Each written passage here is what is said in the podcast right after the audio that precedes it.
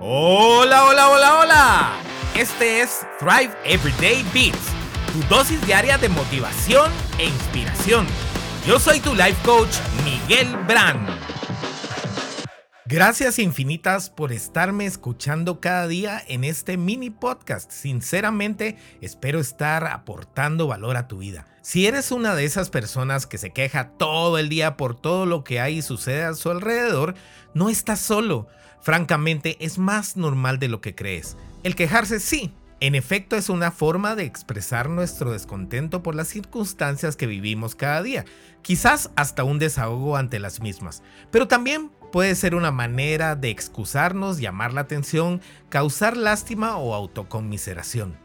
Te puedo asegurar que así es porque yo estaba en ese punto hace algunos años. Es más, aunque yo no lo hago todo el tiempo, en algunas oportunidades sigo cayendo en eso. Lo que quizás no nos damos cuenta es que es una energía que nos afecta a nosotros mismos y a todos a nuestro alrededor.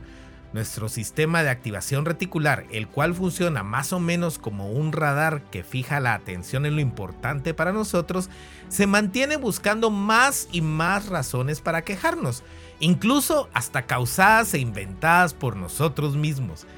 Y en cuanto a los demás, puede ser que contagiemos esa energía a otros o peor aún, que los demás se cansen de estar sirviéndonos como representantes del departamento de quejas y empiecen a evitarnos o a alejarse.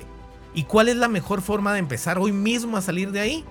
Agradeciendo y apreciando lo que hay y lo que sí está en nuestras vidas. Pero no solo para nuestro interior, no, también expresándolo en cada interacción que tenemos con otros y en cada oportunidad que se nos presente. ¿Cuándo fue la última vez que le dijiste a un amigo gracias por esa amistad? ¿Cuándo fue la última vez que le dijiste gracias a tu pareja por la comida deliciosa que te cocinó?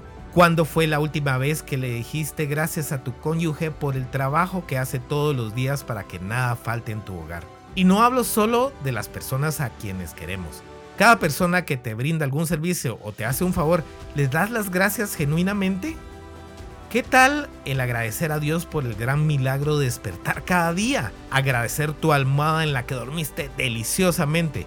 Apreciar cuando tu mente no te deja dormir porque tiene ideas para ti. Agradecer el calorcito, frío o la lluvia porque son parte del contraste de la vida. En fin, yo hoy te propongo que hagamos una dieta de 30 días. Sí, 30 días sin quejarnos a partir de hoy. Y en lugar de ello, estemos atentos y conscientes para mirar lo mejor en cada persona, en cada día y lo que Dios hizo a nuestro alrededor, expresando gracias y siendo por siempre agradecidos. Comparte este episodio con todos, especialmente con aquellas personas que ya se están aburriendo de escuchar tus quejas. Bendiciones.